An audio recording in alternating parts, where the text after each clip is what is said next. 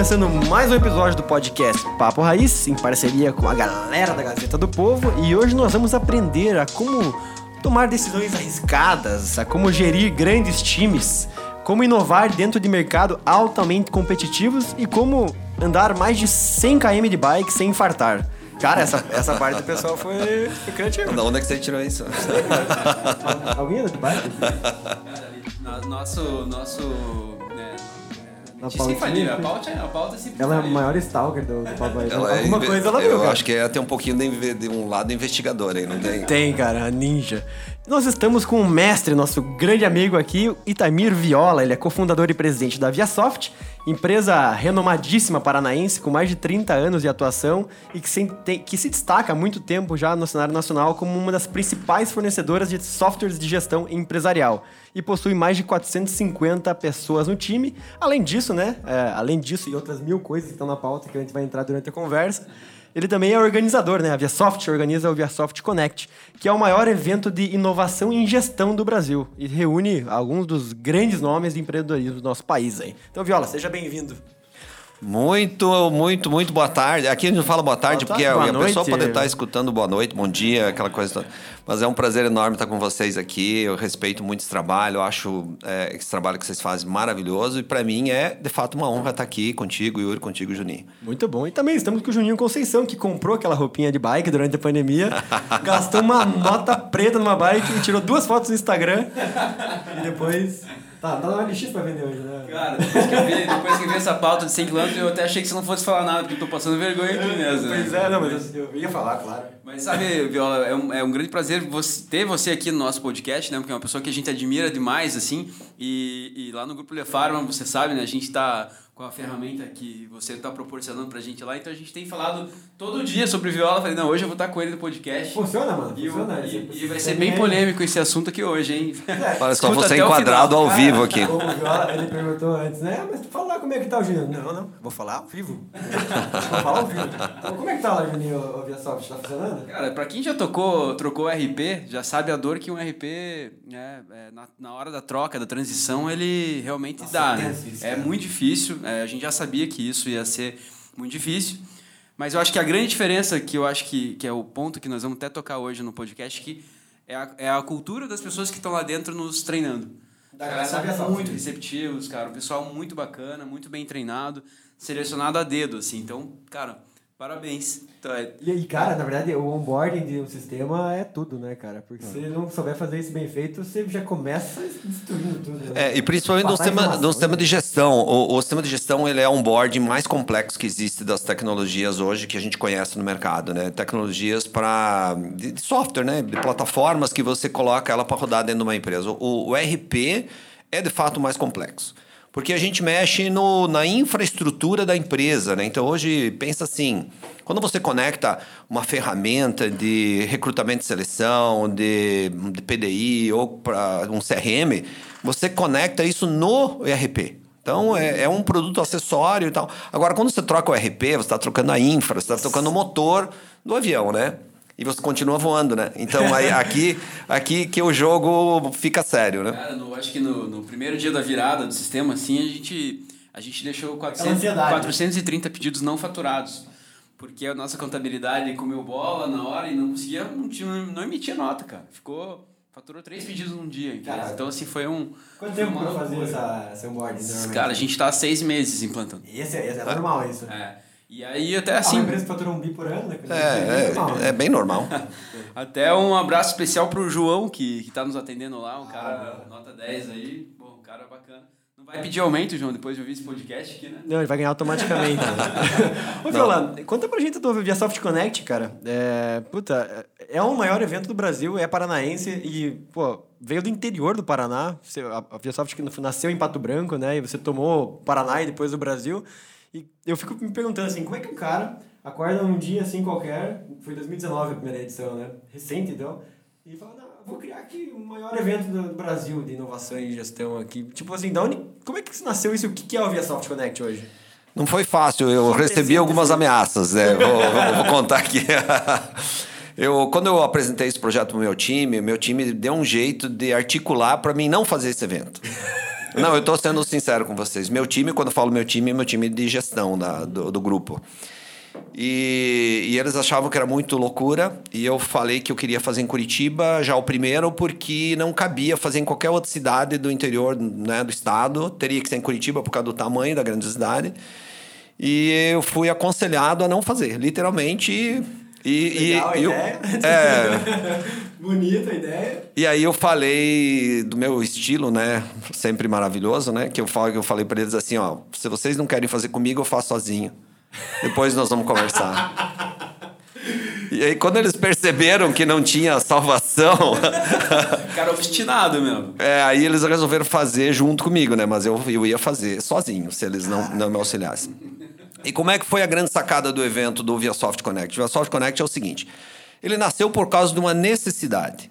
Tá? A gente sempre participou de eventos, feiras, exposições, congressos, a gente está sempre bem presente nos segmentos de negócio que a gente atua. E, e se vocês pararem para pensar um pouquinho comigo, vocês vão me dar razão nisso. É, espero, né? É, que vocês me dêem. É, depois de uma taça de vinho, é, razão. É, espero que me dê. Mas é assim, ó, a gente via muitos eventos empresariais do segmento submercadista, como é o caso da Mercosuper, como é o caso de feiras agropecuárias a nível de Brasil, né? o AgriShow em Ribeirão Preto, enfim, outros grandes eventos. E você aí via outros eventos de inovação totalmente separados. E a gente começava a pensar assim, cara, não faz sentido você fazer um evento de inovação, um Conecta Startup, qualquer outro evento, o que acontece em São Paulo, e aí você vê ele acontecendo num lado, como se fosse num canto, segregado, e outro lado, os eventos empresariais rolando. E você pensa, pô, mas espera aí, se, se, é uma coisa que totalmente depende uma da outra, por que, que isso está separado? E a gente resolveu, peraí, vamos fazer um evento, vamos juntar tudo isso daqui. E a grande sacada da ViaSoft foi o seguinte: a gente, a gente é muito bom em convencer empresas e pessoas a entrar no nosso jogo. Eu acho que. Cuidado, tá? É uma, é uma, é uma boa qualidade para quem tem empresa de software, né? É, a gente é bom em convencer os demais a entrar no mesmo barco junto com a gente. Eu tô imaginando um papo raiz aqui com algum software RP funcionando. É. Como é fixa já. e a gente. A gente trouxe para o primeiro evento vários grandes players. A gente convenceu várias grandes instituições a fazer o evento junto com a gente. Se nós fizéssemos um evento completamente standalone, sozinhos, nós faríamos um evento pequeno. E o evento pequeno não criaria impacto. A gente queria um evento grande. E a gente então trouxe, já para o primeiro evento, trouxe o primeiro grande, grande player foi o grupo RPC, né, a, a, a Rede Paranaense de Comunicação, já construindo junto com eles o Rocket Startup. O primeiro Rocket Startup nasceu dessa parceria via Soft e RPC e que rodou presencialmente dentro do evento. Foi um sucesso absoluto, né? E obviamente que quando você tem um grande player que confia em você, os demais também confiam, né? Quando a RPC confiou, a gente trouxe junto ao AB, a gente trouxe junto ao governo do estado, a gente trouxe junto é, a, a BRH, a DVB e outros grandes players que, também que fizeram grandes coisas dentro do primeiro ViaSoft Connect. E quando você disse que veio junto, cada um é, é, patrocinador ou eles criaram células lá dentro do evento para criar... Criaram trilhas de conteúdo, né? Então, por exemplo, assim, é, nós tivemos a, a OAB trazendo a trilha de, de conteúdo de palestras do, do setor jurídico que inclusive tivemos lá o escritório do nosso grande amigo Ian, que também apoiou ah, muito. O Ian estava lá dentro da IAB, da OAB. O cara manda tudo lá. História, Facilita tudo. Se você tem bons amigos no lugar certo também, gente, é, é, o, é, é, é o jeito certo de fazer as coisas. E aí a gente criou um grande evento, o primeiro grande evento, a gente queria 3 mil pessoas lá, a gente teve 4.500 pessoas. Sabe? Então foi assim, sucesso absoluto. Lotou. Lotou e foi muito maior do que a gente imaginava, foi muito melhor do que a gente imaginava. Claro, foi um investimento muito maior do que a gente imaginava. é, é, o tive, problema do sucesso, né? Não, eu tive o prazer de, de participar desse evento, foi, foi, foi sensacional. Nossa, é, o primeiro evento que os caras fazem, sim, um evento daquele, daquele formato e, e com aquela qualidade, Viola. Com convidados do porte da família. Né? Exatamente. Isso que foi a parte mais importante. organizado, assim. Muito né? bem organizado. Isso que eu, chamou muita atenção, assim. E também os convidados e, e as apresentações simultâneas em salas. Cara, muito legal, assim. Achei Sim. E aí, aí criou essa, esse estigma, né, de ser um grande evento. E a gente precisava, no fundo, estrategicamente, eu vou falar para vocês porque que a gente quis fazer, começar como ele sendo grande. Porque a gente sabia que se a gente fizesse um evento pequeno, ele seria copiado facilmente. E evento grande não é difícil copiar, porque é, é muito complexo de fazer um evento. E evento é um risco desgraçado, Absurdo. né? É, envolve milhões, literalmente milhões de investimento. E, e você não tem resultado no primeiro, pelo contrário, tem uma linha negativa bastante grande, e assim você vai equilibrando ela ao longo do tempo. E, né? Tipo, o que, que são os principais riscos assim, que você corre? O espaço, imagino eu, você tem que alugar muito antes e pagar provavelmente antes. Sim, né? com certeza. Eu, eu diria assim que o maior risco é de imagem. Ah, sim. Pensa você o seguinte, que se você... Tudo bem, você vai lá e aluga o Expo Unimed, que é o lugar mais top de Curitiba para fazer eventos empresariais. Aí você contrata grandes palestrantes que é só né, colocar dinheiro para isso, você vai conseguir contratar. Mas já imaginou você não ter público? Imaginou você não ter credibilidade para você levar público? Ou, ou não ter parceiros e players que acreditem em você e estejam junto com você? Eu acho que o problema de imagem é o maior. Você fazer um evento que seja um fracasso, eu acho que é um, é um prejuízo de imagem gigantesco. Faz sentido pra caramba. E, e assim, a gente, eu acho que todos nós aqui já fomos em eventos assim. Eu fui lá no, no- nesse mesmo lugar que você citou, eh, num evento de eh, inovação até, mas muito menor. Mas devia ter, sei lá, 200 É pessoas. fácil, cara, na verdade, se for pensar. É, que, o que você atribui ao, ao sucesso de, de marketing assim, do evento? É os, são os parceiros? É alguma coisa que vocês começam muito antes? É, como que é a aquisição desses da, da pessoa, da, da galera que vai lá? Até porque eu lembro que no, no primeiro evento, 2019, tinha muita gente do interior também, né? Tinha. Vocês fizeram muita coisa do Sim. interior para trazer? É? A gente tem uma série de ações, né? Como o evento é grande, ele é um evento de outros eventos, essa é a grande sacada do Velsource Connect. Ele, ele não é ele, ele é um evento de outros eventos. Acontece muita coisa simultaneamente dentro do ViaSoft Connect. E, e a gente não é não é um evento nosso quadradinho, né? Eu sempre digo assim que eu vejo muitos eventos no, no Brasil que é um evento da empresa. Não, nós fazemos um evento para o mercado. A gente coloca muita gente no jogo, ajuda muita gente, coloca muitas entidades juntas, a gente promove muito o ecossistema de inovação e de negócio. E isso é que faz o evento ser grande. Então é um evento construído por muitas mãos, muitas mãos mesmo. E claro, com a garantia de que nós vamos pagar a conta se der problema, né? Então assim fica ajuda bastante pra caramba. Tem- ai- ainda tem um lastro ali sendo errado, a gente vai segurar a bucha. É, alguém vai segurar. Então, esse processo que a gente iniciou no ViaSoft Connect deu muito certo e ele só cresceu. Tanto é que o evento desse ano, a gente conseguiu... é, o evento do ViaSoft Connect de 2022, que vai ocorrer agora de 22 a 24 de junho, a gente conseguiu fechar 100% das parcerias que a gente queria fechar. Todas, literalmente, estão lá com a gente. Nós já fechamos 100% dos estantes. é, é, estão todos completamente lotados. E a gente tem alguns pedidos que estão surgindo aí, não tem como atender. Já vai estar indo para o ano que vem. E assim, e a gente tem uma expectativa de um sucesso muito grande esse ano. Quantas pessoas esperam esse ano? A gente espera 8 mil pessoas Caraca, em do- três dias, né? em três dias. Três dias de evento. Até isso é uma coisa que eu acho maluco assim no evento de vocês. A gente vai fazer uma participação lá, não sei se você sabe. Sei, tô sabendo. Na parte de investimento lá de startups e tudo mais, né? O Sebrae que vai puxar essa parte. Isso. né? Daí chamaram a gente lá pra dar uma palhinha lá, falar umas besteiras, né? O pessoal gosta que a gente fala. Não dá pra entender, né, Danilo? Mas tudo bem. Quem sabe sempre é ouvido, né? Mas é, você considera o, o ViaSoft Connect um canal de aquisição de cliente para a ViaSoft? Ou isso é um, ou ele é um institucional da ViaSoft? Ou ele é um evento que por si só é um puta negócio e poderia ser uma empresa à parte que seria uma boa empresa? Ele não é um, um negócio por si só, porque ele tem uma linha no vermelho ainda que a gente, a gente subsidia e, e provavelmente o ano que vem ele se ele seja autossuficiente. Né? Ele dá, vai dar break-even o ano que vem. É, 2020. Aí. Cinco anos depois. É assim, né? Cinco anos depois ele vai ter break-even. Mas o que, que acontece? Ele é um evento que a gente faz com um carinho muito grande, porque ele é um evento por ecossistema. A gente ajuda muito o governo nesse evento, a gente ajuda os ecossistemas de inovação, a gente ajuda. Pra você ter uma ideia, nós vamos ter uma arrecadação de agasalhos lá do Aquece Paraná. Vamos ter o lançamento lá de dois projetos do governo do estado, dois projetos que nasceram inclusive dentro da ViaSoft, que virou projeto de governo. Né? A SGI, a Superintendência Geral de Inovação. O Ratinho vai estar lá, lá lançando um desses projetos. Então, nós usamos o evento para influenciar positivamente o Estado, né, muito fortemente, os municípios. É, vamos ter aqui, convidamos todos os prefeitos do Estado, para você ter uma ideia. Existe um, uma evangelização dos entes públicos também para investir mais pesado na inovação. Então, existe um lado social muito forte, voluntariado, e existe business. E óbvio que é, quem vê uma empresa fazendo um mega evento como esse, também existe uma questão institucional muito forte, uma credibilidade na marca fantástica. Assim. Hoje a gente tem portas abertas, hoje a gente quer fazer qualquer parceria, é, as portas se abrem assim com uma facilidade muito grande. Muito legal. Se me permite, Viola, assim, a gente né, conhece um pouco da tua história e, e, falando desse evento, assim, quem, quem não conhece ainda, eu queria que você contasse um pouco quem que era o Viola antes de, de se tornar esse, esse grande empreendedor que você já é, né?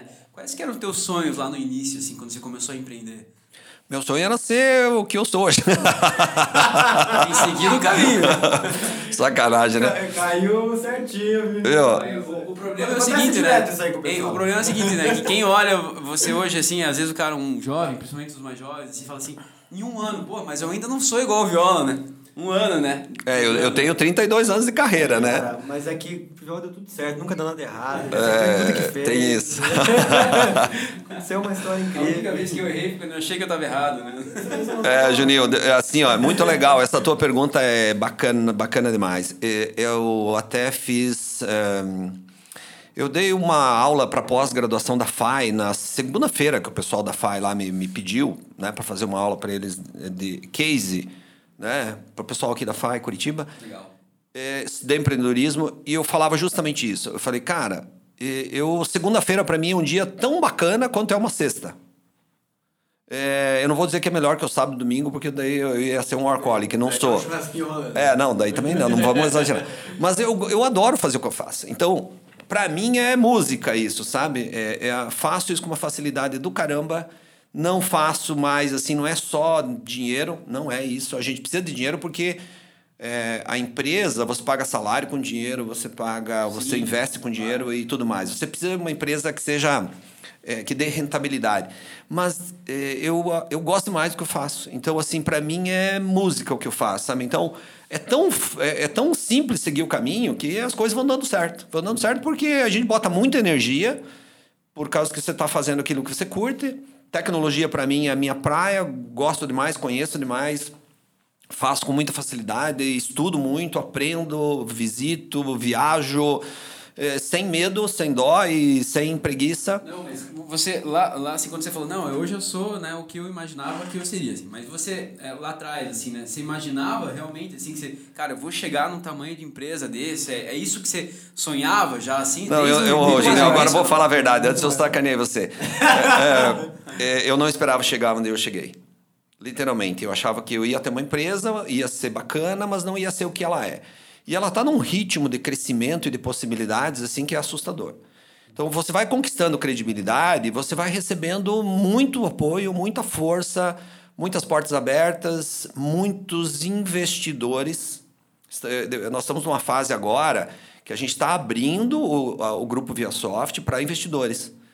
E, e, isso vai potencializar mais ainda, a gente sabe, a gente tem certeza disso. Então, veja, se a gente chegou até aqui com as próprias pernas, com muita competência e tal, com muita seriedade, se você coloca mais investimento, você vai acelerar mais ainda, né? Então, é, é, certo que a gente vai continuar numa balada de crescimento muito forte, numa expansão muito forte, mas a gente não é, não faz, não cresce só por uma questão de orgulho em ser grande a gente cresce porque a gente quer fazer bem feito as coisas. Você e... já teve uma aproximação assim dessa galera de software grande que tem uma, uma onda de consolidação grande no mercado, né? Já teve alguns namoros assim? Já, a, comprar, a, já. A ViaSoft ela é, ela é tem grandes fundos que batem na porta da ViaSoft toda semana, literalmente. A gente. Ah, Aí, Eugenia, vamos bater lá. É, é, a gente a gente está precisando disso, sabe?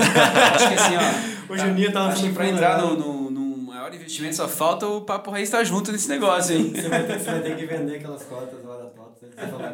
É, não, não aí, aí, não, aí não vai dar certo. Né? É, vocês concorrencinho Mas, Viola, até seguindo um pouco da, da, do que eu te perguntei, assim, é, beleza, vamos lá. Você começou já nesse gás todo, que, pô, quem te conhece sabe a energia que você tem de entusiasmo, né, de fazer as coisas.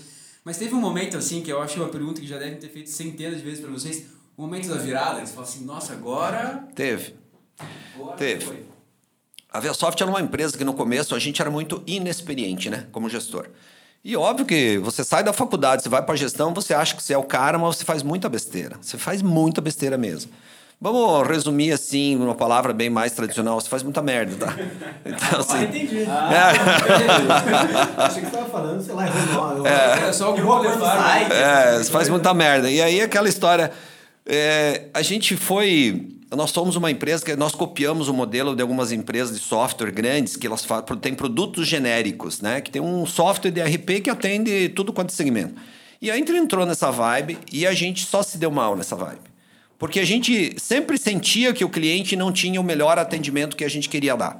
Né? Porque um produto genérico é que nem um remédio, é um tabajara que resolve tudo. Né? E não, você sabe que ajuda, mas não resolve. É preço, né? É preço. Todo mundo que vai atrás de um produto desse procura preço. E, e eu estava assim bem decepcionado. No 13 terceiro ano da empresa, eh, eu estava decepcionado com a empresa, porque a gente trabalhava pra caralho, mas a gente não deixava o nosso cliente feliz, né? O nosso cliente não estava feliz com a gente.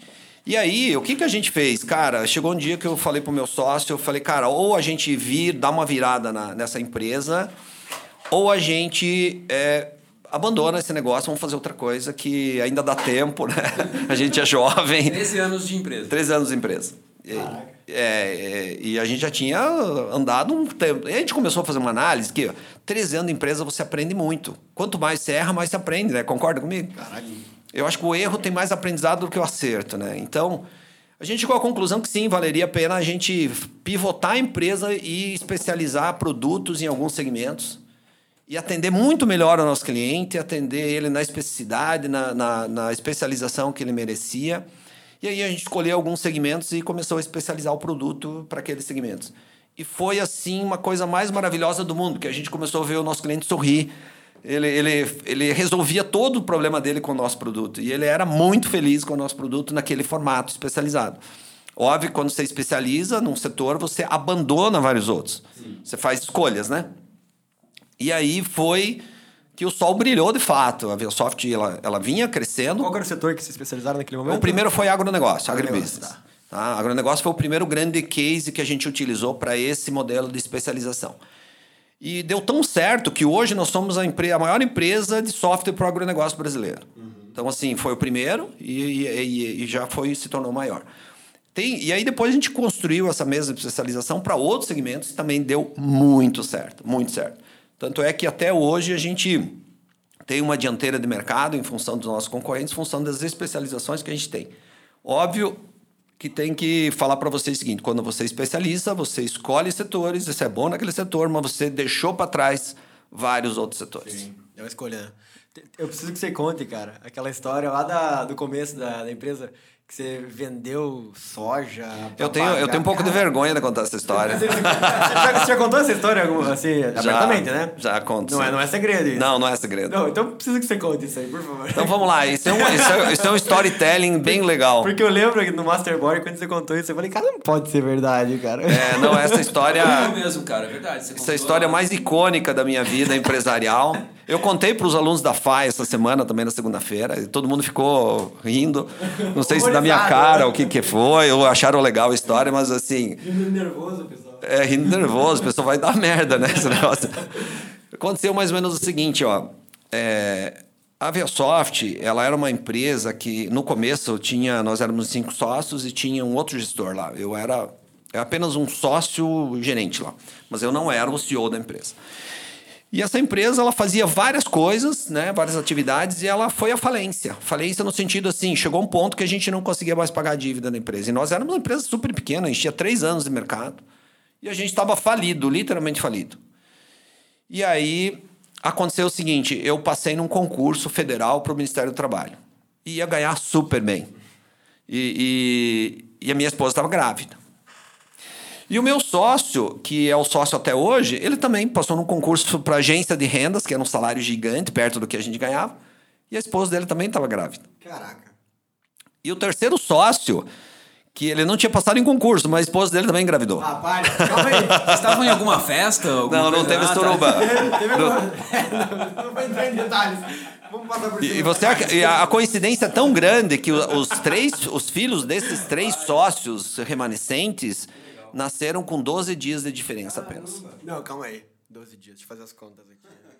Sério, é coisa absurda, é meio que icônico isso. não teve. Não teve. Não teve. Uns dois meses ali que deve ter dado. E, e a empresa estava mega falida e eu fui ver o que, que eu ia fazer no, no TRT, né? Eu fui chamado para assumir meu cargo, que eu tinha feito um concurso anteriormente, trabalhar no TRT. Um concurso que eu ia trabalhar seis horas por dia, não ia fazer nada. Com dois neurônios eu ia conseguir fazer o que era para fazer lá. É, mas eu, eu fui lá ver, eu, eu saí com a certeza de que eu ia ficar muito limitado se eu fosse assumir aquela vaga. Porque era tão fácil, era tão besta o trabalho que eu ia fazer, perto do que eu fazia, que era super complexo, que eu pensei, cara, eu não vou, eu, eu, eu, eu vou degra degra degradar meu, minha inteligência se eu ficar fazendo esse trabalho. E eu pensei, não, eu vou convencer o meu sócio, esse cara que tinha passado no concurso da agência de rendas, porque ele era um gênio né, do, da área técnica, abandonar o concurso dele nós vamos comprar essa empresa falida desses outros dois sócios, né? Nós éramos cinco, íamos ficar em três, e nós vamos pagar essa dívida aí. Tá, o plano era perfeito. O plano era maravilhoso. e eu fiz a proposta, eu lembro que eu fiz essa proposta para ele com tanta energia que ele me falou assim: "Olha, eu vou pensar. Eu vou para casa final de semana e segunda-feira eu te dou a resposta". Depois que eu fiz essa proposta para ele, cara, me caiu, eu caí na real. Eu pensei, cara, eu tô ferrado, porque se ele aceitar, eu vou ter que cumprir tudo que eu falei, porque eu falei que nós íamos pagar a dívida, eu ia resolver o problema da dívida, que nós não tinha crédito em lugar nenhum, estava devendo até no banco. É, eu falei que eu ia assumir como CEO da empresa, eu ia resolver o problema da empresa. Eu pensei, se ele aceitar, agora eu estou ferrado, né? Porque eu vou ter que cumprir Falei, o que eu... Falei, me arrependi. Agora vai ser pai, eu vou ser pai. É. ainda vai ter a dívida aqui pra pagar. É, e tinha três bebês chegando, a gente era falido, a gente tirava uma grana super pequena da empresa e não dava 40 pagar as contas. E eu ainda assumi essa bronca. Mas eu pensei, não, vamos lá. E na segunda-feira, você acredita que ele veio? Ele falou sim. Eu falo até hoje que ele é, ele é o cara mais louco da empresa, porque louco não é o cara que faz a proposta, é o cara que aceita. É, o cara que aceita é pior. Essa é pior, né? É pior. Então ele. O, o cara que faz a proposta tem que ter uma iniciativa, ele tem que acreditar, né? Tem que acreditar. Eu sabia acreditar nele. É, mas, ele, mas ele, ele acreditou. E aí eu pensei, cara, e agora? Bem, eu pensei, eu vou resolver o problema dessa empresa. Nós tínhamos seis atividades que a gente fazia. Falei, se a partir de amanhã nós vamos fazer uma atividade. Nós vamos cortar cinco áreas da empresa. Então a gente fazia assistência técnica, cursos, vendia redes de, de computadores, vendia hardware é, e mais umas e consultoria e fazia software. Eu falei, nós só vamos ficar com software. E no dia seguinte nós cancelamos todas as outras áreas, demitimos as pessoas que estavam envolvidas nas outras áreas e a gente em dois dias nós passamos a fazer uma atividade somente, software. Bom, nós ainda tinha dívida, né? Aí eu pensei, bom, peraí, então vamos lá. É, eu procurei alguns empresários da minha cidade e que confiavam em mim, acho, eu acho que confiavam, né? Porque eles foram mais doidos também do que eu. E eu fiz uma proposta de desenvolver um grande software de gestão para grandes indústrias. Uma delas é a Atlas, vocês devem ter ouvido falar, Atlas é doméstica, uma das maiores indústrias do Brasil hoje fogões. de fogões. Sim. E fiz a proposta para eles que eu entregaria em oito meses um software de gestão integrado se eles contratassem o meu produto, mas tinha uma condição, ele tinha que me dar 50% adiantado no dia. E eu saí de lá com um cheque de 50% do projeto. Caraca. Eu tava envenenado. Mas eu acho que é por causa. O cara viu naquele Eu não sei, é que eu acho que eu tava assim, tão a necessidade, era tão grande de cumprir o que eu tinha prometido que o cara acreditou. Eu pensei, não, mas ainda não cobria a conta, não. A conta era, era, era em dólar, era um negócio gigantesco. Aí eu fui no segunda, na segunda empresa, mesma proposta, o cara topou também. Saí de lá com cheque mais 50%. Fui na terceira empresa, aí era uma mulher, né? Eu nunca me negociei bem com mulher, né? Eu me dou mal com negociar com mulher. Ela falou assim: eu topo, mas eu só te pago na entrega. Você me quebrou as pernas, né? Pensei, ainda faltava grana para mim, cobria, porque eu precisava é, é, pagar aquela dívida que estava em banco para começar uma vida nova. É, porque senão a empresa ia, ia afundar, né? Tinha juros na época muito altos, né? Aí eu fui numa empresa lá, numa cerealista, e fiz uma proposta para vender 5 mil sacas de soja verde. Não sei se você já sabe como é que funciona essa operação em cerealistas. Eu vou explicar. É, você, era novembro, eu vendi 5 mil sacas de soja. Para mim entregar essa produção em, em maio do ano seguinte. Na colheita. Na colheita. Só que eu não tinha soja, não tinha um grão de soja. Só que eu tinha credibilidade. Eles confiavam em mim, não sei porquê, mas confiavam. e eu fiz o contrato, saí lá com cheque que quitou todas as dívidas temporariamente. E aí a gente começou a Tá, trabalhar. mas calma lá, só pra explicar. Nada a ver com software essa parte, né? Nada a ver Você com foi so- numa cerealista Isso. lá e... Vendi soja. E falaram, eu, tô, É, eu tenho soja. Eu tô aqui em É. casa com minha soja ali pra colher, eu te entrego em março, É. você paga agora. Só que tinha uma opção no contrato que eu podia chegar lá, se eu não tivesse soja, eu pagava em dinheiro, né? Então eu fui fazer dinheiro vendendo software, mas aquele dinheiro resolveu pagar, quitar a dívida momentânea que a gente tinha, de curto prazo, né? Entregou a soja? Não, eu paguei a dívida. paguei dinheiro. E aí, aí a gente começou a trabalhar muito fortemente, né, com bastante disciplina e de lá para cá eu assumi a direção da empresa e a empresa de lá para cá só cresceu. A gente pagou as dívidas, entregou os projetos. Foi surreal, a gente trabalhava sábado, domingo, à Como noite. é que você pensou nisso, Viola, naquela hora? Você, bom, você tava Desespero. É, tipo, você tava olhando pra qualquer coisa que aparecesse pra quitar aquela dívida. Desespero. E aí veio aquele insight e falou, cara, eu- o que me paga adiantado aqui, no- aqui no interior, aqui é soja, É. é. vender adiantado isso aqui. É um pouco do desespero. Quando você está quase se afogando, você vai aprender a nadar. Eu acho que um pouco do, do, do que você fala aí é que assim, eu acho que ah, quando a gente tem um plano B, é, dificilmente o plano A dá certo, assim, porque a gente não faz até o último, É. não faz um pouquinho mais, porque você- normalmente o ser humano tem aquela tendência de falar assim, não, se der errado aqui, eu tenho esse daqui, né?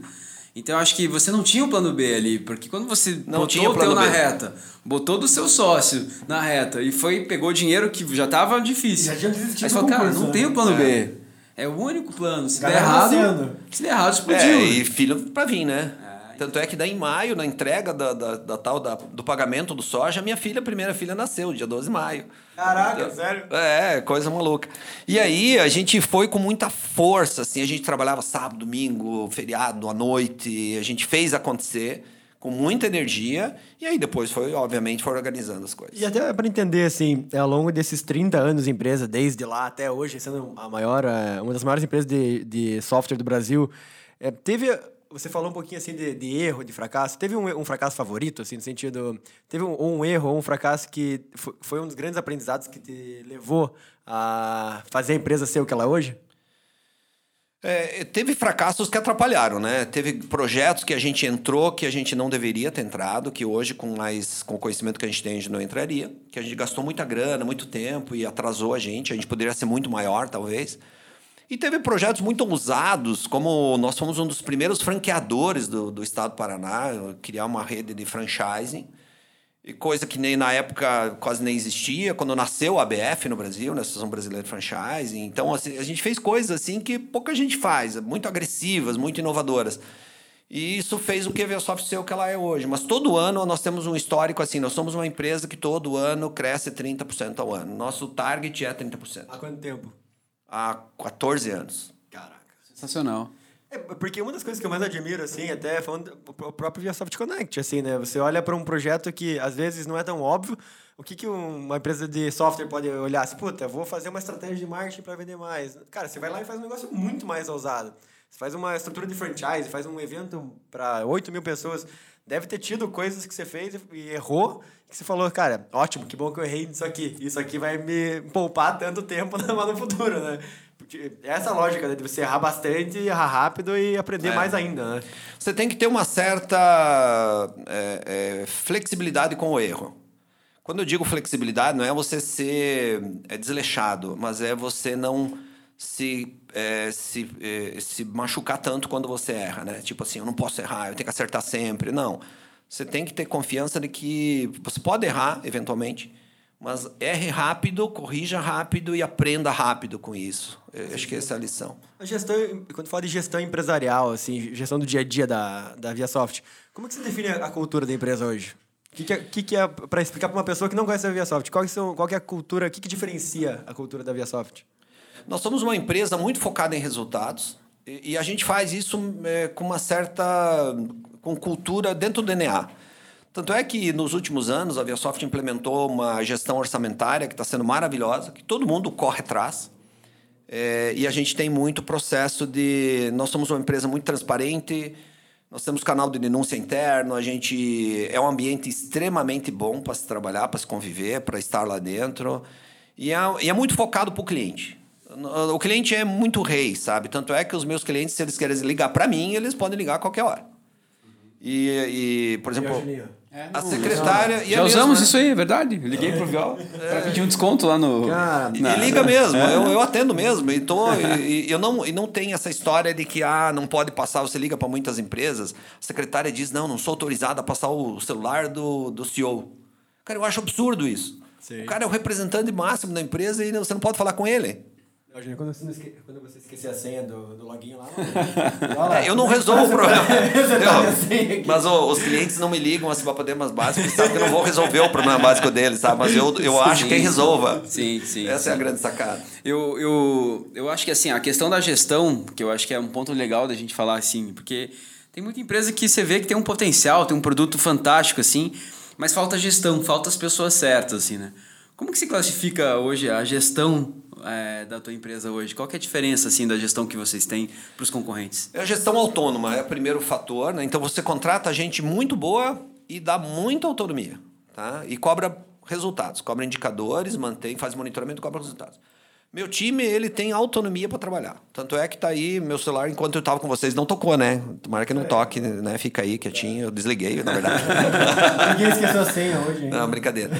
É, não toca, meu celular dificilmente toca. É, meu time resolve, pega, resolve, se une. Sabe, eu tenho um board lá que manda muito bem, mas a gente criou uma estrutura de gestão que funciona muito bem. Eu acho que a gente é um modelo para muito. A gente é copiado por muitas grandes empresas, inclusive. Eu já tive visitas lá de várias grandes empresas olhando alguns modelos que a gente desenvolveu. A Biosoft funciona bem, a gestão funciona bem. Eu diria, digo assim, porque é muito comprometida, é uma gestão muito. Não é que nós não temos problemas, o nosso produto eventualmente também não precisa de, de intervenção. Mas a gente é muito, tá muito quente lá para resolver o problema. A gente pega para resolver. Mas como é que você mantém viva essa cultura, assim? É, Tem é, rotinas ou, ou mantras ou, ou é uma coisa muito orgânica? Como é que se é, Funciona assim, é bem fácil. de- autonomia, como é que ela É, fica na é bem fácil de prática? fazer isso. Primeiro que todos os clientes têm acesso a- ao meu telefone. Isso, isso pode parecer uma besteira que eu vou falar, mas funciona na real. Se os meus, todo o meu time sabe que o cliente pode ligar para mim, entende? Esse é o primeiro fator. Meu cliente pode ligar para mim, ponto. E eu conheço muitos dos clientes. E, e eles podem ligar para mim. Então, se der problema, o problema vai pra, chega para mim e eu tenho como chegar até o problema. Então, é um primeiro ponto, que todo mundo sabe que eu estou dentro do jogo. Eu não estou fora, eu não estou viajando de férias, eu estou dentro do jogo. Então, meu time sabe e o meu time tem que responder. Porque quando acontece qualquer problema de o cliente me ligar, eu investigo o fator até o final. Eu vou até o final, saber onde é que é a raiz daquele problema. Porque eu não tenho tempo para atender meus clientes, todos eles. Então, eu tenho que mitigar problemas. Eu tenho que criar estrutura que mitigue problemas. Então, meu, esse é o primeiro fa- fator. O meu conselho é assim, quer ter uma empresa de sucesso? Libera o teu telefone para todos os teus clientes. E assuma a bronca. Porque, assim, se não der problema, os teus clientes não te ligam. o cliente não quer ficar enchendo o saco de fornecedor. Ele quer que o negócio funcione, ponto. Né? Isso é um, é um acho que é, é um aprendizado diário, assim, hoje todos os pedidos que, que online que dão problema ou que tem um problema de atraso, assim, hoje no Grupo Lefarma, eles vêm para mim.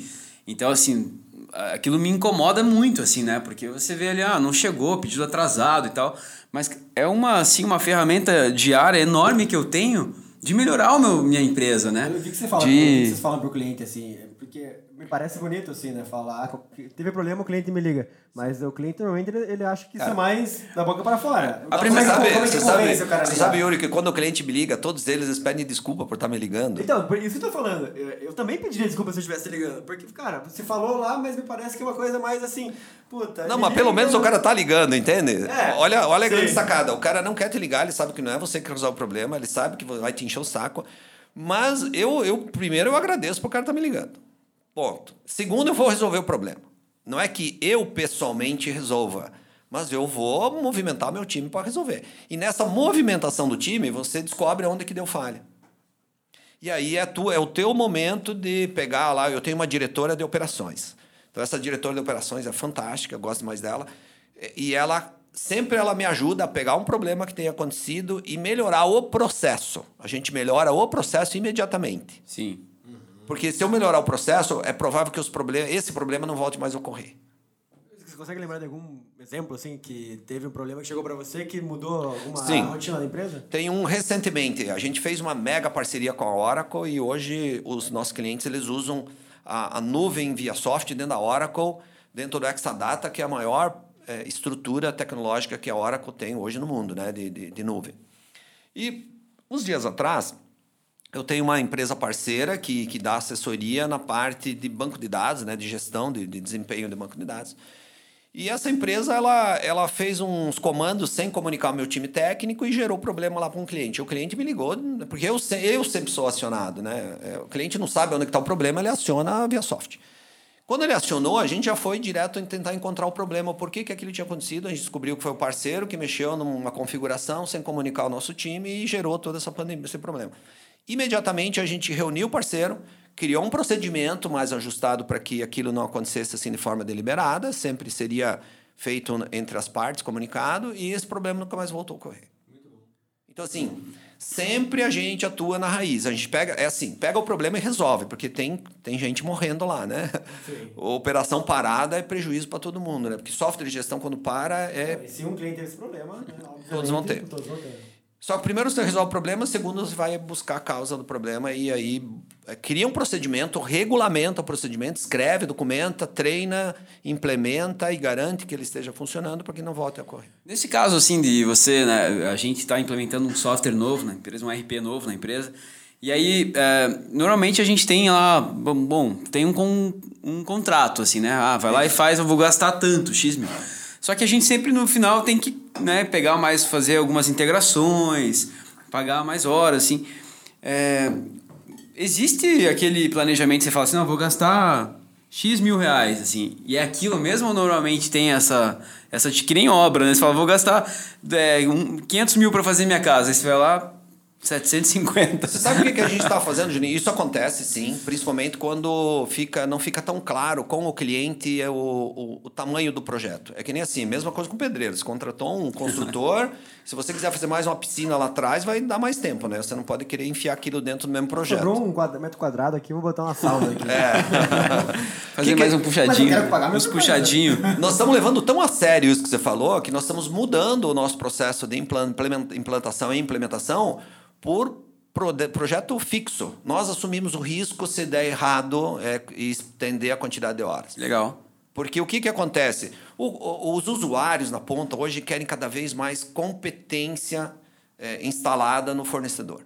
Só que o fornecedor ele tem que ser claro, então a gente também está sendo colocando a nossa competência à prova, mas também está colocando, a gente joga mais, é, faz o, o, o cliente jogar mais junto com a gente ele saber de uma forma mais clara se ele está pedindo algo que não está no escopo, que vai gerar mais horas, aquilo daí é orçado por fora, mas porque é um pedido acessório dele. Então, isso é uma coisa que a gente está implementando, já tem vários cases já de sucesso nisso, e provavelmente vai virar regra aí no futuro da ViaSoft esse modelo de trabalho, que a gente assume o risco, mas também comanda o jogo Legal. Né, da implantação. Excelente. É, como é que você contrata, Viola? O que, que você identifica numa pessoa que você vê que é diferencial da maioria? Sem contar a parte técnica, obviamente, né? Mas é, comportamentos, é, características. O que, que você identifica numa pessoa para contratar para dizer que essa pessoa pode fazer parte do, do, grupo? Vamos lá. Existe, hoje a gente separa né, em hard skills soft skills. Né? As hard skills é conhecimento técnico.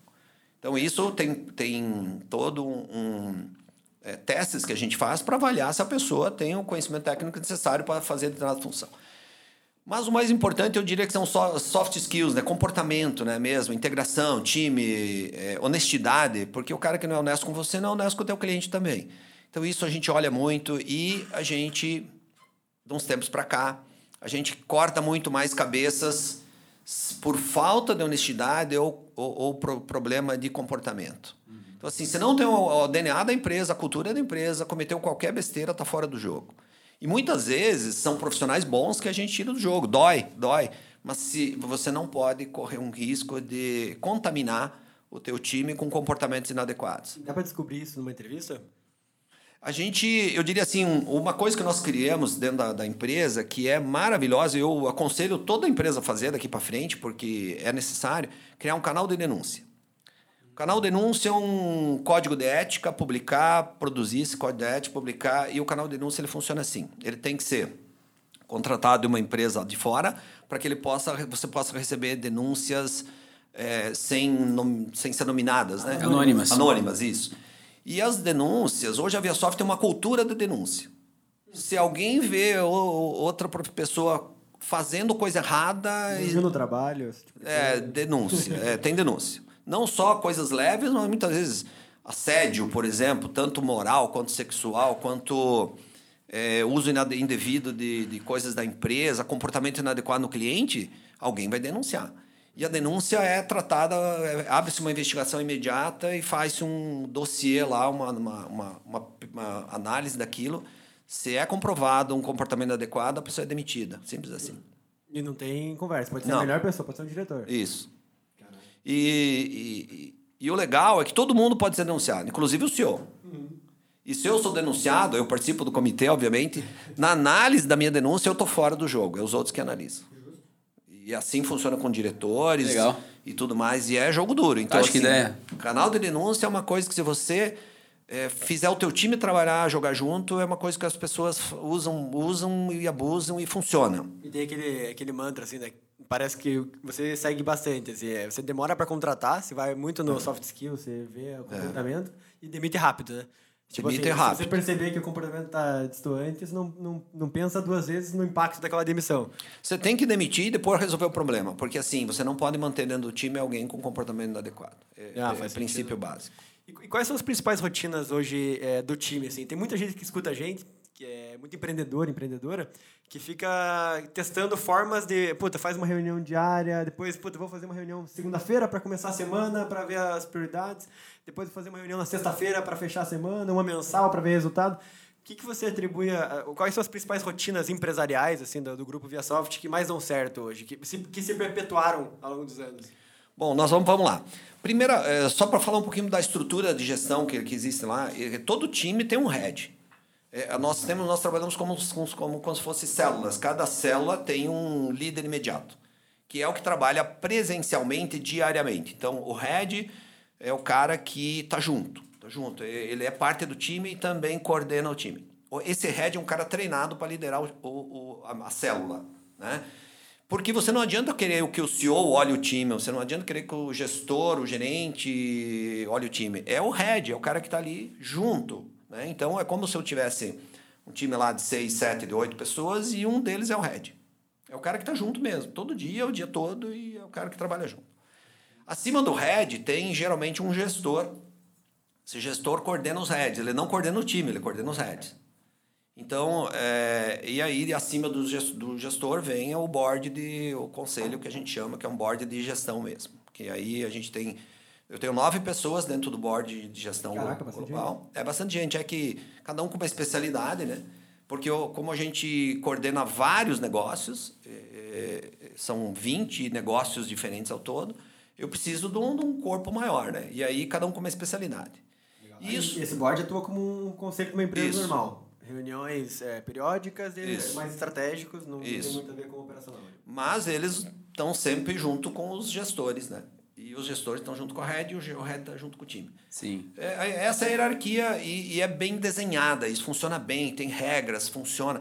E aí as reuniões que você falou, assim, como é que é o monitoramento? O head fala com o time o dia todo e monitora o dia todo.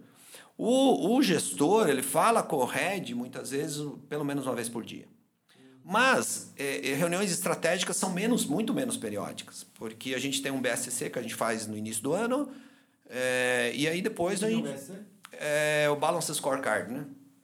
Que é para nós é um guia, é um planejamento estratégico, né? Tá. E, e do Balance Scorecard a gente tem lá várias derivações os- e daí sai de lá os objetivos estratégicos, táticos, as, as metas, os, os KPIs e é esse o jogo.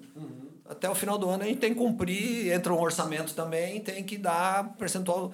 O, o grande, eu diria assim, o grande resultado final é a lucratividade. Se a gente está cumprindo lucratividade é porque a máquina está funcionando. É, Me parece assim que a cultura. é, a gente começou falando dessa, esse papo de cultura, assim, né? E agora, quando se fala de rotinas, dá pra ver uma, uma, uma conexão. Sim, assim, né? sim, sim. Porque como você acaba conect, é, fazendo essa gestão muito autônoma e a galera consegue tomar decisão, às vezes errar sozinha e ser encorajado, isso. Me parece que os times conseguem ter vidas próprias, assim, né? Tem. Que você ou teus diretores não precisam estar ali é, semanalmente vendo o que, que você está fazendo, qual que é a prioridade do teu time, né? realmente o time tem vida própria dentro da empresa. Tem vida própria. Eu diria que tem mais um detalhe aí que é a cultural da empresa. A Aviasoft desenvolveu uma ferramenta que comunica que todos os funcionários da empresa, todos os colaboradores, 100%. Nós estamos dentro de uma ferramenta que, ao mesmo tempo, ela é, ela é PDI, ela é rede social, ela é toda a integração de pessoas está numa ferramenta. E essa ferramenta ficou tão boa que hoje ela virou produto no mercado. Ela virou um produto que a gente vende, inclusive, para grandes empresas. Por exemplo, o Grupo Mufato usa 100% dessa, dessa empresa. E aí ficou uma coisa muito legal, porque é, a cultura está tá automatizada, né? se eu posso falar assim, porque está dentro de uma ferramenta de gestão que gera, que, que comanda todo esse espetáculo. Essa, essa cultura que, que você fala, assim, eu acho que é, até isso eu ia te perguntar, assim, ela é fundamental, porque eu imagino que, né, hoje, como vocês estão implementando né, o software de vocês dentro de muitas empresas, é, existe uma, uma certa blindagem, assim, dos, dos seus times para que essas empresas não contratem eles, né? Porque hoje a gente sabe que tem né, muitos desempregados tal, mas para quem está do nosso lado aqui de empreender e, e, empregar, existe uma escassez de bons profissionais também, existe. né? Daí quando você olha um cara bom, então você fala, pô, vou trazer esse cara pro meu time. Então como é que vocês fazem? Existe alguma, alguma regra ou algum né, que vocês implementam? Assim, é, o Alexandre lá, pra... se você deixar, cara Acho que tem umas 10 empresas atrás dele, cara. é, o, Ju, o João e tal. O João que você falou. Tem sim, a gente sabe disso. É, aí entra o seguinte. Que isso é comum, né? Desculpa perguntar, é mas comum. assim, é uma coisa que deve acontecer todo dia. É comum. É uma coisa que. É, é comum e eventualmente isso acontece, mas é, a gente tem um contrato que a gente multa o cliente se ele contratar nosso Boa, boa! Gostei disso, cara. Rápido. Ah, eu sofro com isso bastante também, cara. Não, tem isso, é uma brincadeira, mas tem. Eu sofro com isso. Mas também. a gente também ó, tem uma cultura de formar pessoas muito forte, porque assim, não adianta esperar pelo mercado. Você, quando você vai ao mercado, você não encontra profissionais adequados naquele nível que você quer. Então você tem que saber formar. Hoje a Veosoft é uma empresa fera em formar gente, em formar pessoas. Nós formamos tanto profissionais quanto lideranças. Temos duas academias dentro da empresa que, que constantemente estão ativas e a gente está formando, formando, formando, formando. Daí é aquela história, quando eu preciso subir alguém para liderança, eu tenho, né? Eu tenho liderança que eu estou formando. É, mas, claro, ainda é insuficiente, mas nós formamos. Cara, isso é complicado, né? Porque eu lembro quando eu estava com os restaurantes, e uma das coisas que mais me deixava chateado no começo, e depois eu percebi que era, era, uma, era uma coisa boa, na verdade, era que eu pegava um cara júnior, ultra júnior, às vezes o primeiro emprego dele no ramo, treinava cultura, e curso, e dava mentoria, e, e daily com o cara, e o cara virava um gerente. Abria uma loja, uma loja nova e mandava o cara lá. Cara, dava três meses, quatro meses, ou ele vinha fazer uns comentários assim, pô, tô ganhando pouco e tal, né? Porque, pô, Há um mês atrás você tava lá, pô, lavando, literalmente lavando o chão. Agora você tá aqui gerenciando 10 pessoas. E agora você já acha que tá ganhando pouco? Porque o mercado começa a reconhecer, né? Você começa um cliente que vai. O restaurante tem muito disso também. O cliente vai lá e eu adoro atendimento. Sim, cara, contrata ele. É. Puta, cara, tive muita gente. No começo eu ficava putaço. Depois eu percebi, cara, que bom que acontece isso, né? Porque se ninguém fizer isso, eu tô treinando mal a minha galera, Sim, né? É, tem que entender que eu acho que isso é a regra do jogo, né? E aí você tem que formar mais para poder ter mais gente. E é claro, a gente também traz gente de fora, né? A gente também tem um processo seletivo forte. Nós somos uma marca empregadora, aderente. Então, assim, como a gente está... A empresa está crescendo, a empresa tem plano de carreira, a empresa faz um monte de coisas assim que, que é legal e a galera curte mesmo. E tem muita gente que vai trabalhar na Biasoft que fala, o que eu queria, o meu sonho era trabalhar aqui. Sério? Que legal, cara.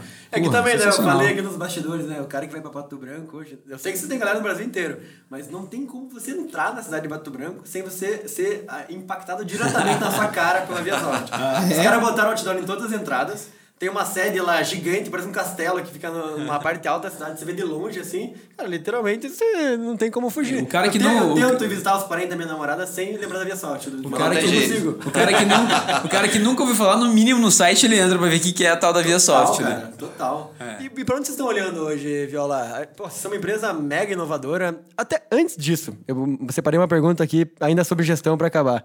É, home office, você falou nos bastidores aqui que você escreveu um artigo para a Gazeta, né? Falando daquela, daquela lógica que nem todo mundo é, tem que voltar para presencial e às vezes a pessoa realmente nem deveria estar tá integrada né, com o time, né?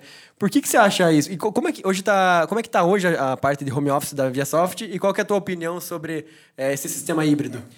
Bom, quando a gente começou a pandemia lá em março de 2020, né? Fatídico, março, que muita gente foi para home office, deu lockout e aquela coisa toda. Sabe que foi o Yuri que trouxe pro Brasil, né? Porque Não, ele tava na Itália. O coronavírus? Ele tava, é, ele tava na Itália em março, daí a gente chegou É, aqui e parou, eu. o Brasil, parou o mundo. Cara, eu falei pro Juninho, na volta lá, eu falei, cara, tá, tá com coisa estranha aqui. Foi o caso 1 no Brasil, o Yuri. Eu falei, inclusive. vamos É, usar... aí foi a origem, né? Cara, vamos usar máscara, eu juro pra você, Viola. Eu falei, vamos usar máscara, vamos usar máscara. O Juninho, é, usar máscara, isso aí é coisa passada, Eu, é, eu achei que. o. Eu achei. o Eu achei que não ia máscara, dar nada, não é? cara.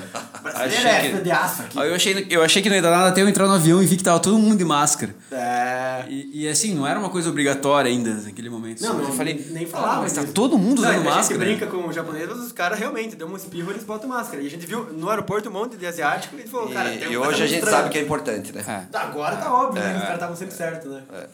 Então, assim, quando começou o home- a a pandemia, a gente, em dois dias, nós colocamos todo mundo no home office. Por ser uma empresa de tecnologia, a gente tem essa facilidade, Nossa, né? cara, que então, pau, todo mundo para home office. E, e aí, cria uma LAN externa lá, um sistema de rede, pau, e a gente deu conta lá, que a gente tinha já ferramentas para isso. Legal. A partir daí, a gente pensou, bom, peraí, a coisa pode demorar. Vamos começar a monitorar, vamos aprender rápido com o home office. A gente começou... A gente, essa ferramenta que eu falei que integra todo o time, ela tem um sistema de pesquisa dentro dela. Nossa, sensacional. E aí a gente começou, a gente fazia uma pesquisa a cada três dias. Sério, como é que tu está, como é que tá em casa, como é que tá isso, como é que tá a família, como é que você está sentindo isso, como é que tá a tua produtividade? E a gente foi aprendendo muito rápido. A gente aprendeu muita coisa no home office. E hoje a gente criou alguns conceitos que funcionam bem. Primeiro, é, o cara que é sênior, porque a gente geralmente vamos separar em um profissional em júnior, pleno e sênior, só para fazer um, uma análise aqui. O cara que é sênior funciona bem em home office. Porque ele sabe a função dele, ele é autônomo, ele já chegou a sênior porque ele sabe resolver o problema dele sem auxílio de ninguém. Esse cara funciona bem em home office. Tá? Principalmente em tecnologia, que ele pode trabalhar sozinho em, em qualquer. é, em Na tua opinião, em qualquer área, se o cara for mais é, sênior... É... eu acho que sim, desde que ele não, não tenha que fazer interação física, né? Por exemplo, que nem numa fábrica ou coisa Ah, parecida. claro, sim. sim. O sênior funciona bem em home office. Agora, o pleno, vamos trazer para o júnior, vamos começar aqui falando um pouco do júnior. O júnior não funciona em bem home office. Por quê? O júnior precisa aprender com o time. Ele aprende tecnicamente numa faculdade, num curso, mas ele aprende com o time também. E aprender com o time significa estar presente. Então, o júnior, a gente não tem muita preferência em deixar em home office quem é júnior, não. E aí, o pleno, eu preciso para coordenar o júnior. Entende? Então, assim, hoje a metodologia via soft é assim, é super simples. Sênior home office, é, pleno e júnior presencial. Boa, cara. Sim, simples assim. Não, top. E funciona. Achei isso. A tua né? explicação foi muito. E muito funciona boa. por quê? Porque o pleno auxilia o júnior a crescer, ele é o mentor do- dos juniores, né? Sim. E ele tem que estar ali. Agora, quando alguém pulou para sênior, pá, pode ir para casa, está no home office, vai dar certo. E, e é uma metodologia super mega que funciona. Cara, inclusive mandar essa dica, né? a- Até pro Elon Musk, né? Porque tá, É, tá o tendo uma polêmica aí. é, Eu acho que, cara, o quer- Viola simplificou o Nada que o o Elon. Musk quis dizer e não soube dizer direito, ou interpretaram de uma Aí forma errada. quebrou, né? É que, na verdade, um e-mail do cara de três parágrafos vira uma tagline aí pra, É, pra galera... é, o- ele é o também- maior influencer do planeta hoje, Elon Musk. Exatamente, né? E até eu tava vendo, sabe o tio Rico, o Instagram lá do tio Rico? Sabe esse cara? Que ninguém sabe quem é, mas é um investidor famoso brasileiro aí. É, ele tava analisando o- a estratégia do Twitter lá do Elon Musk e a análise dele, cara, que ele é um puta de um marqueteiro, na verdade, né? O cara consegue mexer com a, com a emoção da galera e da, e da mídia como ninguém. E, na verdade, ó, essa parte aí do, do home office que ele falou, ele simplesmente mandou um e-mail falando, galera, você tem duas opções. Volta para a fábrica é, ou, ou- e para de fingir que você está trabalhando para a empresa ou vaza, né? É- é- foi muito simples. E daí a galera cria um monte de teoria do porquê que ele fez isso. né? Mas sabe que a, a teoria do Viola assim, me chamou a atenção, porque normalmente, né, é, não generalizando, mas um cara mais sênior é um cara que tem uma, uma condição financeira melhor do que um cara júnior, né? Ele já passou por aquilo. E uma, eu acho que a grande dificuldade hoje, por exemplo, pra gente lá na empresa é manter um cara home office o cara não tem um ecossistema na casa dele, assim, né? O cachorro, o filho e a esposa na mesma sala com o computador dele e ele tem que atender, ele tem que falar com o cliente, às vezes, né? Um televendas, por exemplo. E não tem essa estrutura na casa dele. Então, assim, como é que a gente faz? Assim, o cara né? júnior, o cara pleno vai ter muito mais É, né? então- E tem, e tem mais um detalhe importante nessa tua colocação, eh, Juninho. O, o, o cara sênior, você não deve, na- pelo menos na nossa opinião, nossa opinião via soft, colocar ele para treinar outras pessoas. Porque ele é tão produtivo que se você usar ele para treinar pessoas, ele, você está perdendo o recurso. Então, o cara que é sênior vai para produção, pode estar em casa, ele é produtivo, ele sabe como produzir, ele não precisa de mentoria. E ele é fera, ele é super produtivo. Porque você tem que pensar na tua engenharia, no resultado final, né? Perfeito. E aí, quem treina não é o sênior. Quem sempre treina juniores é o pleno. Então, assim, o, o sênior para nós, a gente blinda ele, é um cara que pode ir para casa, vai funcionar bem home office, e funciona bem home office. E você falou é, que a, a, o artigo que você escreveu para a Gazeta ali, né? Tem, inclusive, né, você, falando um pouquinho da tua coluna lá, CEO em apuros. É, né, CEO em apuros. é, Muito sensacional, bom, chamada top. Para quem não leu ainda, tem muita, muito conteúdo ah, rico ali. Você falou que é, às vezes a pessoa não quer participar da empresa de certa forma, ela quer ser como se fosse um terceirizado, né? Como é, é que você vê isso? Hoje tem muito, os gestores de RH eles estão muito pilhados porque ah, tem muito aquela vibe de eu preciso fazer com que o meu funcionário, meu colaborador tenha o DNA da empresa, a cultura da empresa. E, e as coisas estão mudando, o mundo mudou. E eles não perceberam ainda, e eu tenho alertado isso, né? inclusive nessa matéria que eu falo sobre isso, eu alerto bastante sobre isso, que tem pessoas hoje que não quer estar dentro da cultura da empresa, ela quer ser um bom prestador de serviço. Ele já se coloca como uma pessoa jurídica, como né, uma entidade empresarial, ele quer prestar um serviço, receber por aquilo, ok. Ele não está afim de, de ser DNA da, de empresa A ou de empresa B. Tanto é que hoje tem muitos empresas na área de tecnologia, acontece muito. As pessoas têm migrado de uma empresa para outra com muita facilidade. Quem diz que esse, esse cara vai ter cultura da empresa? Ele, cara, ele está prestando serviço para a empresa. Principalmente se ele está em home office, ele está mais longe. Então a gente tem que começar a encarar esse, essa nova realidade como assim: muita gente está em home office, é um sênior, ele quer simplesmente ser um prestador de serviço. É, tem aqueles caras que querem viver a empresa, óbvio, né? né? Sim. A marca, né? coloca a camisa da empresa, aquela coisa toda. Mas tem gente que não quer. É. Eu acho que a gente tem que respeitar isso, a gente tem que saber respeitar esse tipo de comportamento. Eu, essa é minha, essa é o, é o conceito. Às vezes você quer forçar, né? É, é. é, muito mais ainda com as pessoas que foram contratadas em períodos de home office. Cara, eu vejo cada coisa de você querer empurrar a cultura agora abaixo da galera. É, no, e tem gente que só fazer, quer prestar o seu serviço. Fazer happy hour, home é. office, umas paradas assim, cara, não, não, vai, não é aí que tá essa, essa cultura que você está querendo criar, né? Mas enfim. É, exatamente. Viola, é, a Soft é uma das empresas mais inovadoras do Paraná, né? Se for olhar para trás, cara, quanta coisa vocês criaram e quantas frentes vocês investiram também. É, ninguém, pouca gente sabe, mas também você falou, né? O Rocket gerou várias investi duas investidas pelo Rocket. Isso. Você já investiu em várias startups também, pessoa física.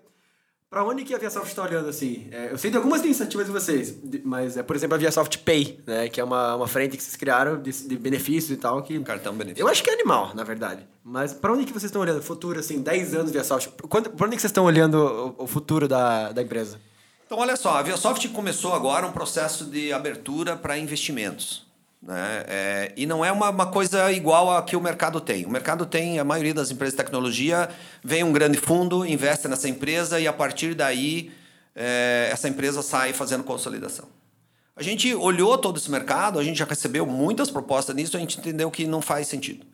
E nós criamos uma, uma empresa de participações e a gente está trazendo investidores, principalmente smart money, grandes, grandes empresários, que estão aportando recurso dentro de, e a gente está começando a consolidar alguns mercados. O primeiro deles que nós estamos consolidando é o mercado de agronegócio. E, e não é só. Quando eu falo agronegócio, estou falando em tecnologia de gestão para o agronegócio. Mas aí entra também produtos financeiros. Nós somos uma empresa que está explorando muito rápido, muito forte produtos financeiros. E isso fazendo, bancarizando, eu diria assim, os, as, as empresas. Nós estamos fazendo com que a empresa ganhe dinheiro com produtos financeiros e a gente ganha junto. Essa é uma forma de blindar também contra os grandes bancos que, que têm super força, né, super musculatura para combater você. Como é que funciona isso na prática? Só para entender uma Simples assim, vamos lá. É, a gente está lançando Via Soft Connect agora um produto de empréstimo consignado. Tá? Esse produto não existia, foi criado, a gente criou uma securizadora, tal, todo um processo para dar sustentação, e ele está sendo lançado.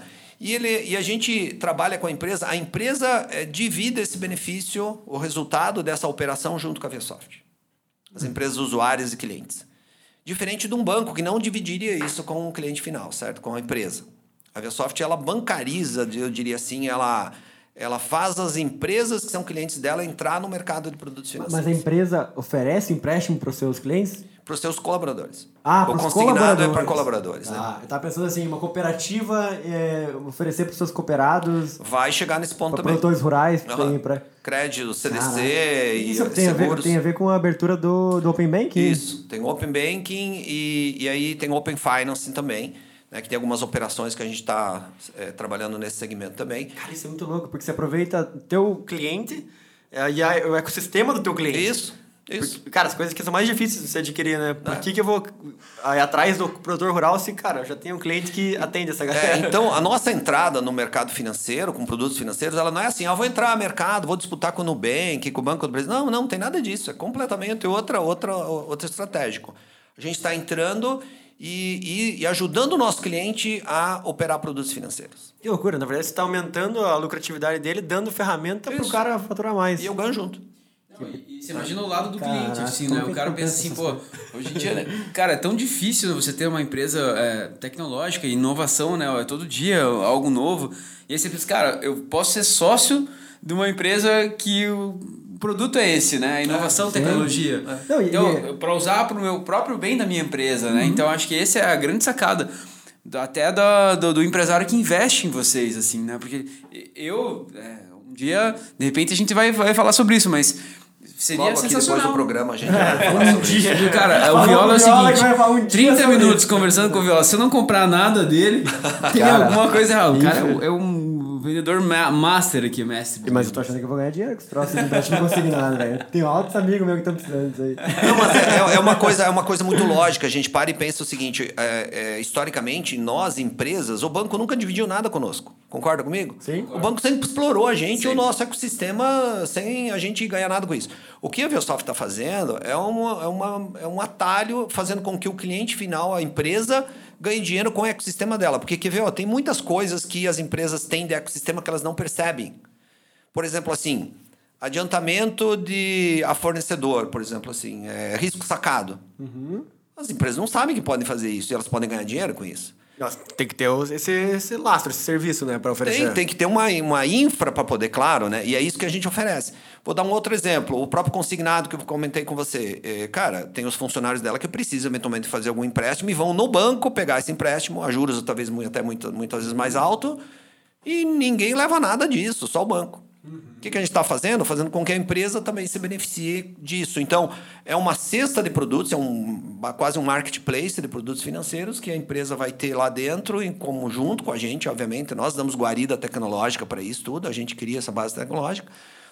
Alguns produtos são de banco, né? Porque não importa de onde vem o produto, porque tem alguns produtos que precisa muito funding, precisa muito, né, muito dinheiro para empréstimo, que nós também não temos esse dinheiro todo. Mas é, é um marketplace que a empresa está dividindo isso com a gente e, a, e É, tá na verdade, é a própria ideia do ViaSoft, ViaSoft Pay, né? A gente tá fazendo a, franquia lá com uma, uma empresa que eu sou sócio lá, a Fante Franquias, né?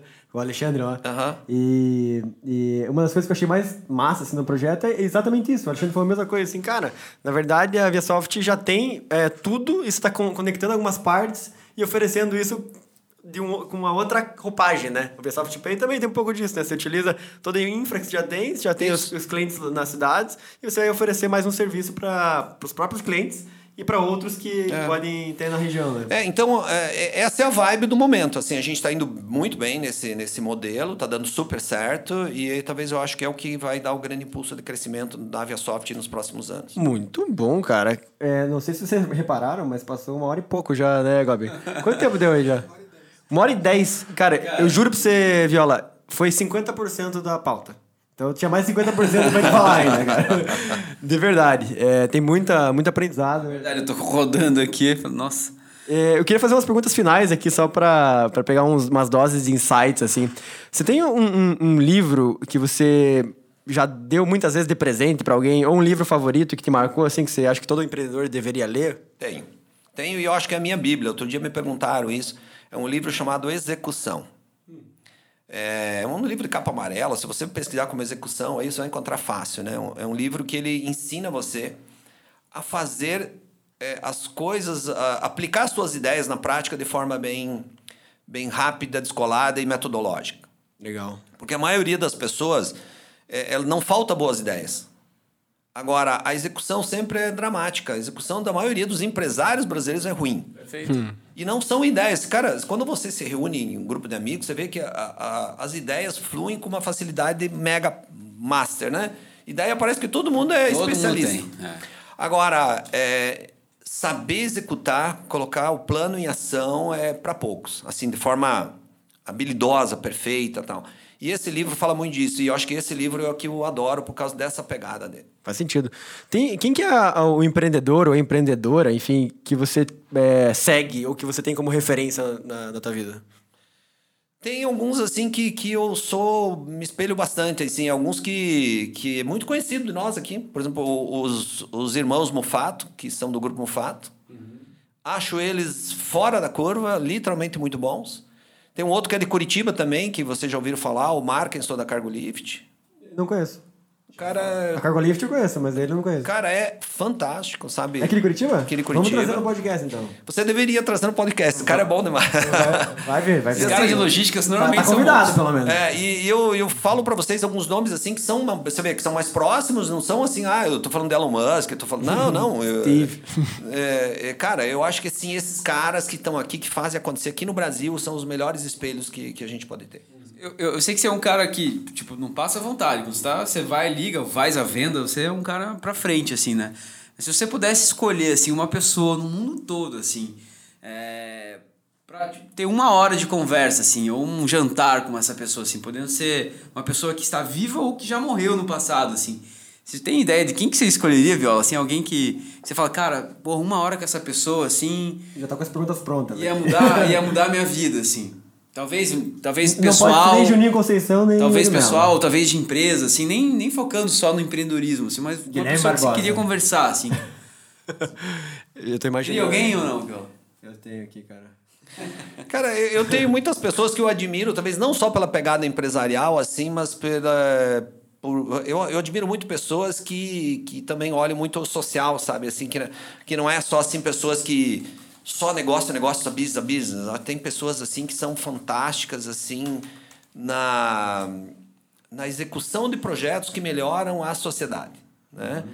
Nós tivemos aquela aquela mulher que há pouco tempo aí é, me fugiu o nome agora que para mim é um modelo que criou um projeto para as crianças maravilhoso que a ah, Projeto do que que era? Era esse projeto de, de da multimistura que para as crianças, que até o irmão dela foi, era senador, acho que é senador agora do estado do Paraná. Ou... Cara, é aqui do Paraná? Sim, sim, sim. Eu vou lembrar o nome, mas essa pessoa, é, eu acho ela. Essa pessoa eu queria conversar com ela, gostaria, é, mesmo não estando mais próximo, mas assim, é uma pessoa fantástica que eu admiro, porque assim, projetos sociais que escalam né, e que tem impacto extremamente grande, eu acho absurdamente grande. Porque fazer Legal. negócio é assim: você faz um negócio bem feito, ele dá resultado, ele se retroalimenta, porque entra recurso, você.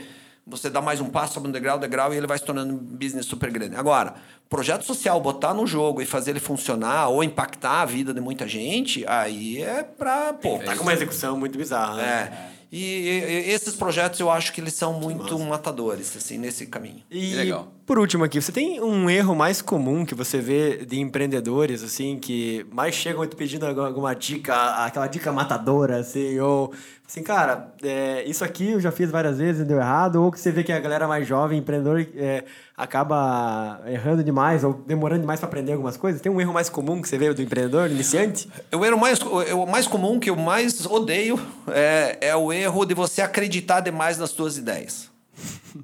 E, e, a gente vive muito esse mundo porque hoje a gente virou investidor também de startup e tal. E, e, é péssimo, é difícil de você falar com um empreendedor hoje de startup, por exemplo, mas não é só de startup. Quando eu falo de startup, empresas até normais que o cara botou uma coisa na cabeça e ele não escuta nada, ele vedou. E, e, assim, e tem coisas muito clássicas que vão dar errado e a pessoa não quer escutar. Assim, e se você fala, ela vira tu, teu inimigo. Então, assim, e eu aprendi ao longo dos anos assim. Se tem alguém que está disposto a falar para você até ajudar com críticas, escute muito abertamente, sem criar bloqueios.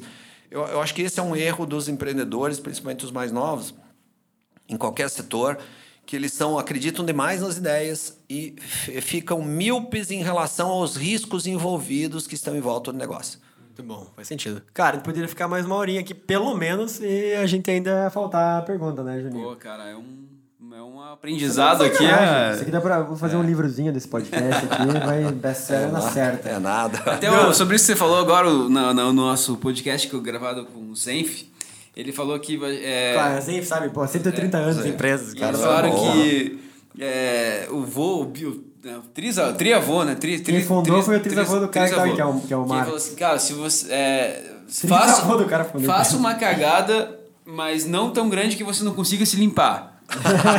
Olha só. Então faça a cagada, mas Eu assim, lembro outra que ele você falou. consiga se Entendi, limpar, porque entendi. senão a cagada vai espirrar em todo mundo aqui, aí vai ser ruim. Então, pode fazer, porque se você também não estiver inovando, você não tá, né, não tá errando, não tá inovando, né? Mas às vezes, pô, você tem que fazer o negócio, né, dentro do- de uma cagada que você consiga se limpar. Eu achei Teve uma outra que ele falou que é de alguma dessas linhagens, uma das 10 pessoas, uma das 10 pessoas acima dele na linhagem, acho que quadro de vô, alguma coisa assim, se existe essa porra. Ele falou assim, ah, que, eu- que o vô dele falou pra ele, é, prefiro que você passe na- no sinal vermelho com todo o cuidado do mundo e vendo o que, que pode dar errado, do que você passe no sinal verde sem olhar pro lado. Massa, né? Boa, né? Massa. Tipo, te- sempre É, você esteja sabe que isso é um pouquinho do que a gente comentou aqui. Você, você tem que estar olhando para o lado, você tem que estar olhando para os riscos envolvidos das operações. Você não pode ser míope e não, não olhar e, não, não, e, e achar que tudo vai dar certo. Eu acho que esse radar ligado é o, é o melhor dos melhores para É. quem é gestor ou empreendedor. Essa frase me marcou bastante, achei muito boa. Viola, obrigado pelo teu tempo, obrigado pelo teu aprendizado, parabéns, né, por mais um ViaSoft Connect. Se quiser deixar a, a mensagem final sobre o ViaSoft também para quem tá ouvindo a gente antes do dia 22, que começa? 22 começa. Eu fala um pouquinho do 22, ViaSoft 24. Connect e Vamos também lá. quem quer se conectar um pouquinho mais com você, onde te encontra, redes sociais e tudo mais. Então vamos lá. É, quem quer estar junto comigo aí, me conecta no LinkedIn, é, Itamir Viola, no Instagram e Facebook, são minhas redes sociais que, que, eu, que, que eu atualizo. O ViaSoft Connect, super convite para a galera estar lá dia 22, 23 e 24 no Expo Unimed. De junho agora. De junho, agora de 22. junho. Tudo bem que vai estar frio, mas é agora mesmo. Então, Vai então, esquentar lá. É, tem muito projeto lá dentro. Lá a gente tem o Prêmio Empresa Inovadora, tem o Rocket Startup, tem o Capital Empreendedor, tem. Nós estamos lançando um projeto chamado Geração Paraná Inovador, que é formação de profissionais na área de tecnologia junto com o governo do estado, o ecossistemas inovadores. É um caminhão de coisa que está acontecendo lá dentro do ViaSoft Connect. E as cento, e mais de 120 palestras, super palestras, né? Com pessoas conhecidíssimas a nível do Brasil.